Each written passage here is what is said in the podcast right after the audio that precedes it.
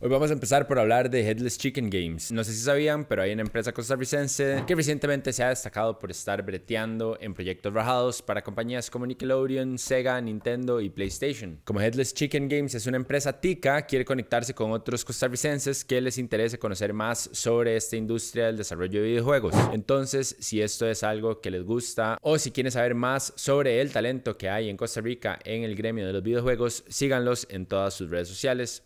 Por ejemplo, si quieren ser los primeros en enterarse de lanzamientos y novedades, suscríbanse a su mailing list y es muy sencillo, solo tienen que ir al link en sus redes sociales como Instagram y Twitter y seguirlos en alguna de las dos redes. Además que si están metidos en la vara quedan participando en el sorteo de tres paquetes que contienen una camiseta y un jury del estudio y también un juego físico a elegir de los proyectos en los que ellos han colaborado. Buena nota conocer a costarricenses haciendo cosas super tuanis, ¿verdad? De paso, hoy por hoy tienen alguna recomendación de algún videojuego que debería estar jugando. Tiren el consejo ahí en los comentarios, porfa. En otros temas comerciales, nuestras oscuras fuentes de dinero e inversión están flaqueando por lo que queremos manipularlos a darnos todo su dinero por medio de una rifa a una entrada al concierto de Bad Bunny. Además de que todos sus pecados serán perdonados. Acá todo lo que tienen que saber al respecto. ¿Ustedes quieren ir al concierto de Bad Bunny? Nos volvimos locos, totalmente locos. Bad Bunny en la playa.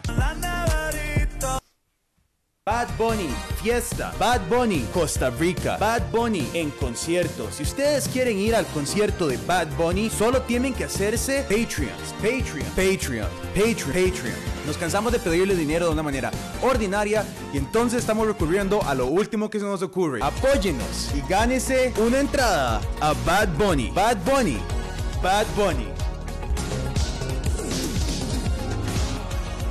Bad Bunny. Si se quieren ganar una entrada para ver a Bad Bunny en la playa, eh, háganse patrons, más. Ahora sí, buenas, esto es Welcome to Chepe, un programa para las personas que nunca han tenido un profesor con huevos.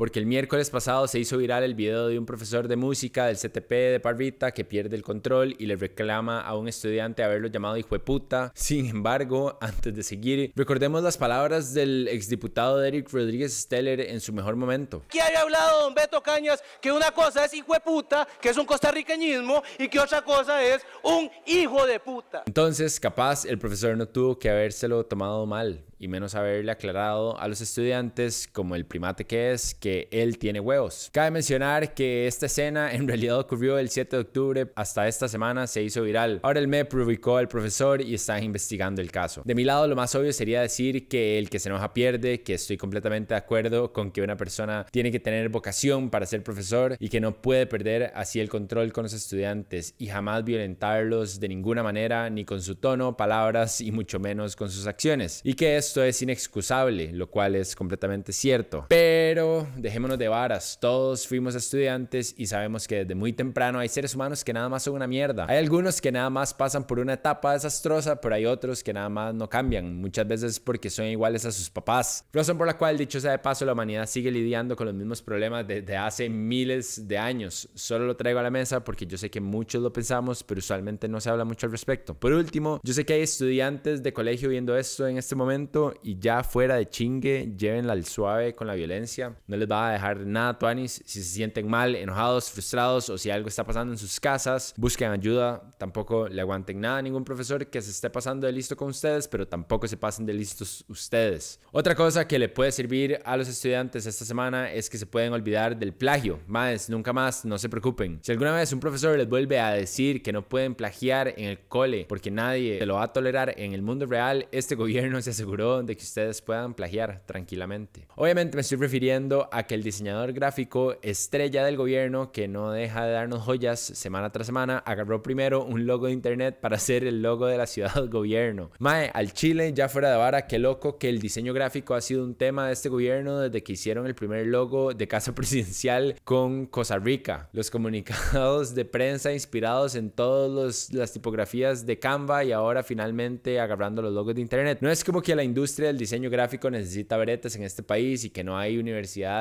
enteras sacando profesionales que puedan generar propuestas. Uno en serio se pregunta qué habrá hecho la persona a cargo para dejarse este brete. No, en serio, ¿qué hizo? Avisen a ver si pueden rotar posiciones. Pero no solo copiamos de diseños de internet, además copiamos planes enteros de gobierno, porque resulta que el proyecto de legalización del cannabis con fines recreativos que el gobierno propuso, em, lo que básicamente hizo fue darle copy-paste a un proyecto de ley presentado por Gustavo Bolívar en Colombia. Y el presidente al respecto dijo esto. Sobre el supuesto plagio, vea, el Código de Comercio de Costa Rica y el Código Civil son copias literales de códigos franceses, traducidos y en algunos casos mal traducidos. Eso se llama derecho comparativo.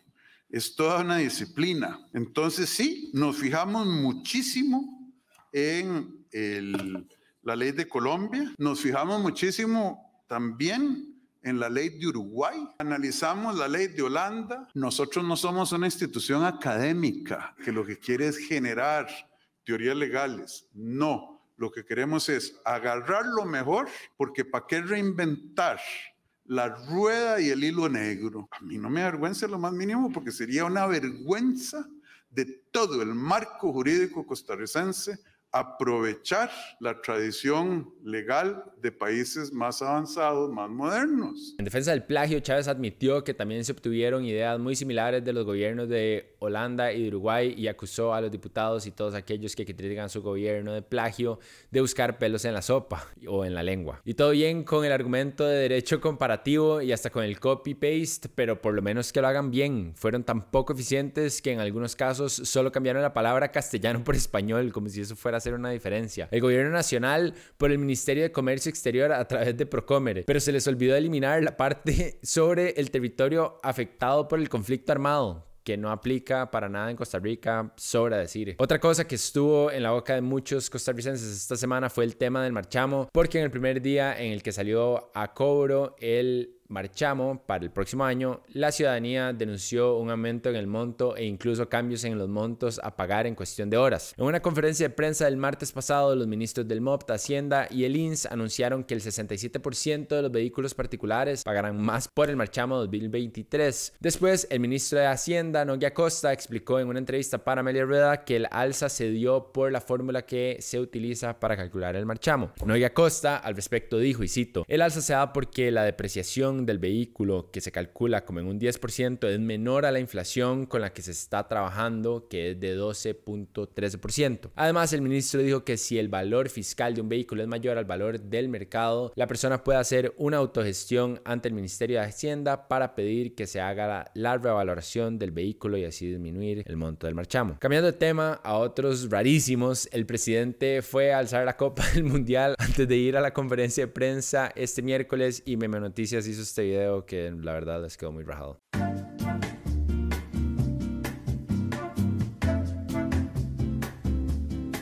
Y después de ir a hacer eso, explicó esto en la conferencia de prensa. Solo personas que hayan sido campeonas del mundo en algún equipo de fútbol que haya ganado la copa y mandatarios pueden tocar la copa del mundo.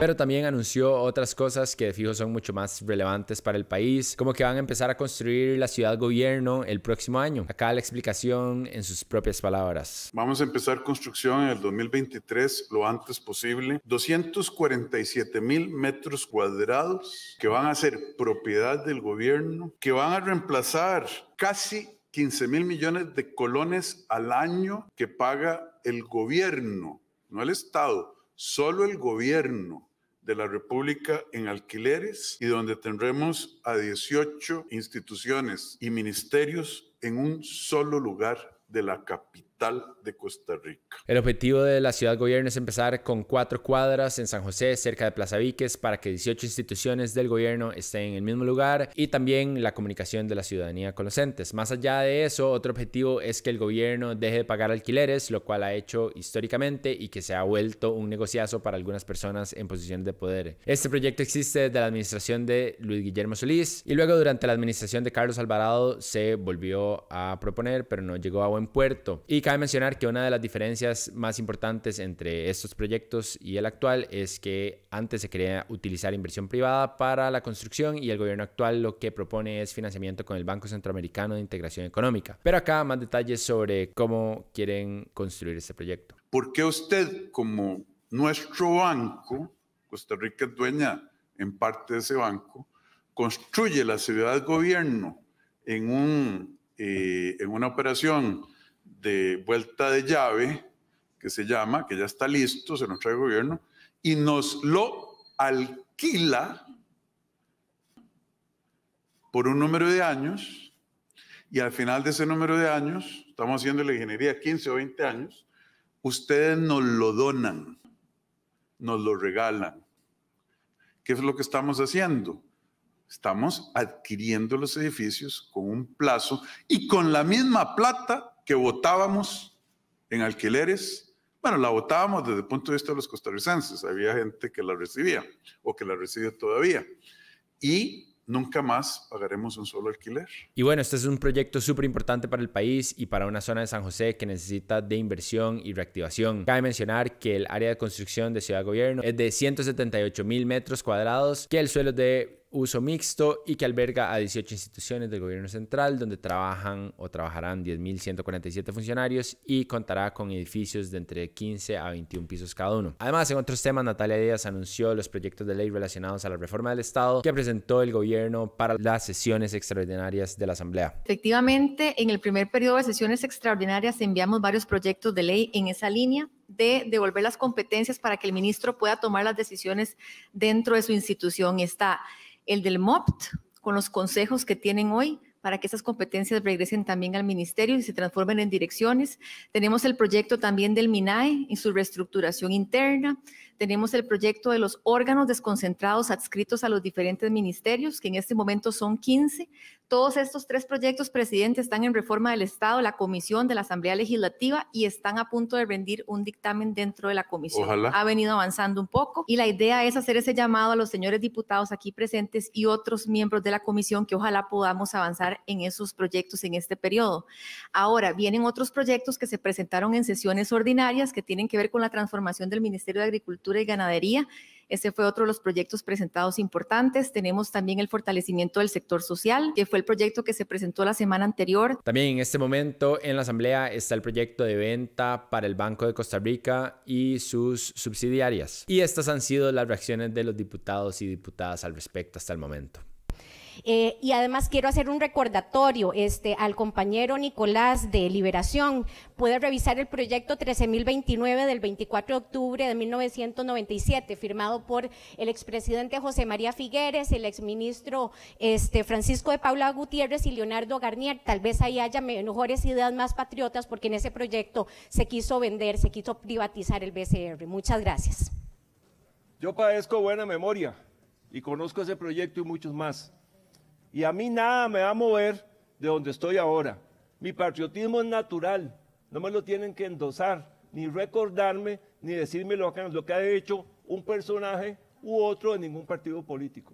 Aquí estamos ante un negociazo, que es la venta del BCR, y si no que lo diga doña Sofía este, Guillén, que lo diga el, diputado también Robles, que, que sabe lo que pensamos al respecto.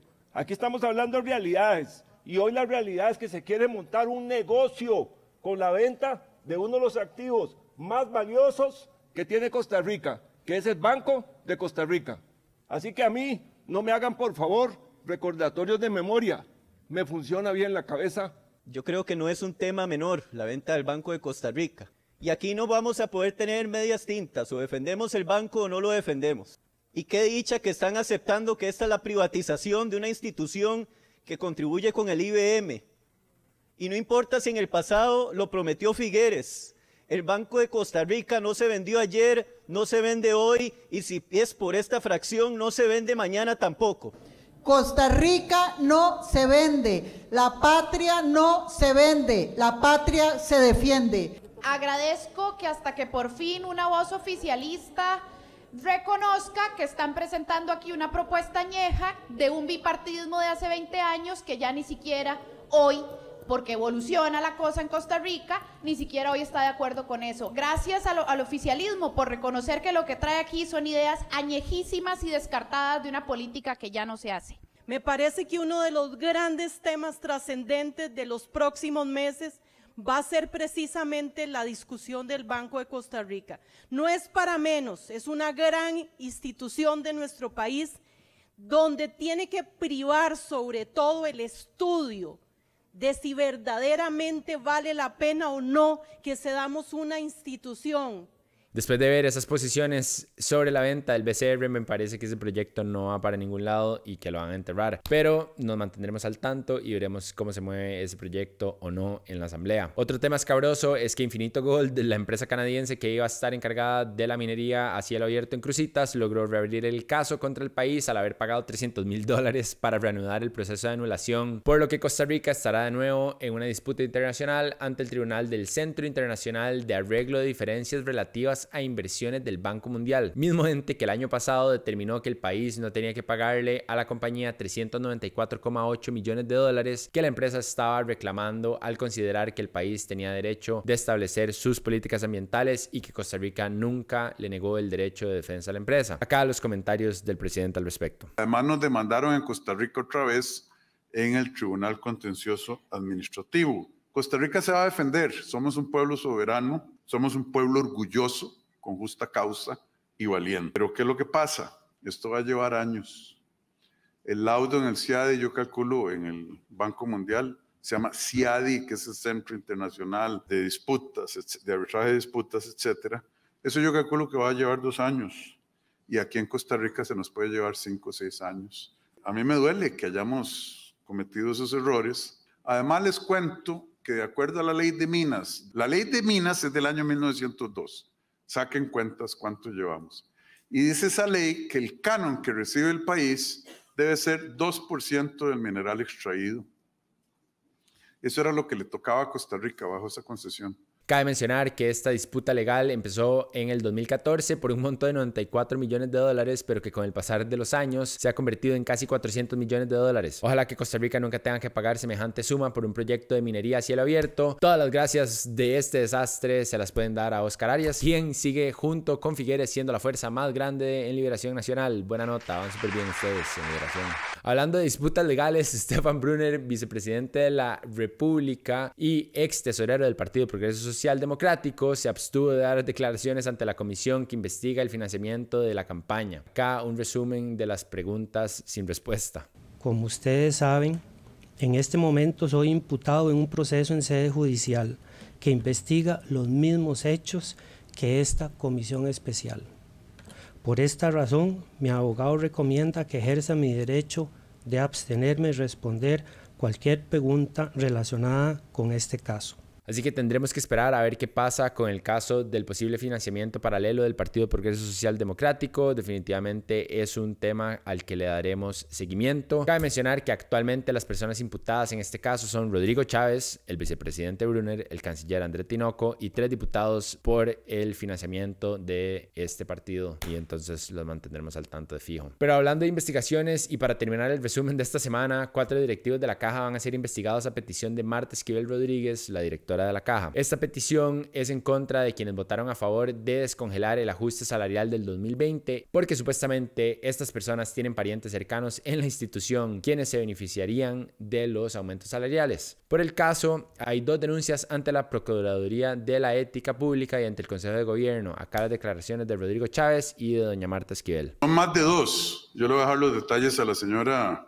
presidenta ejecutiva de la caja ella viene a, una reunión conmigo ahora más tarde. Eh, qué suerte que está aquí. Eh, son más de dos. Y uno de ellos tiene cinco o seis parientes en la caja que lo nombraron después de que esta persona subió a la junta directiva y votaron cinco o seis parientes de, de menos de tercer grado, ¿ah? hijos e hijas, hermanos, estamos hablando de eso. Entra esta persona y de un momento a otro empiezan a nombrarse. Qué raro, ¿ah? A este tema también le daremos seguimiento porque sabemos que ha sido todo un tema pesado de disputa entre el gobierno y la caja y hasta resultó en el despido del anterior director de dicha institución que fue seguida por varias renuncias. Pero eso fue todo por hoy. Muchísimas gracias por ver. Recuerden que es vital para nosotros que nos sigan en todas nuestras redes sociales, se suscriban a nuestro canal de YouTube y si ya hacen eso que nos colaboren en Patreon. Patreons, Patreon, Bad Bunny en la playa. A partir de 3 dólares al mes. Esta vez, de nuevo, mae, eh, tenemos ahora una rifa de la entrada de Bad Bad Bunny. Si se quieren ganar una entrada para ver a Bad Bunny en la playa, eh, háganse Patreons, más. eh, que entren al Patreon, nos pueden empezar a ayudar a partir de 3 dólares al mes y eso hace toda la diferencia para nosotros. Gracias a todas las personas que ya hacen esto. Nos vemos. Chao.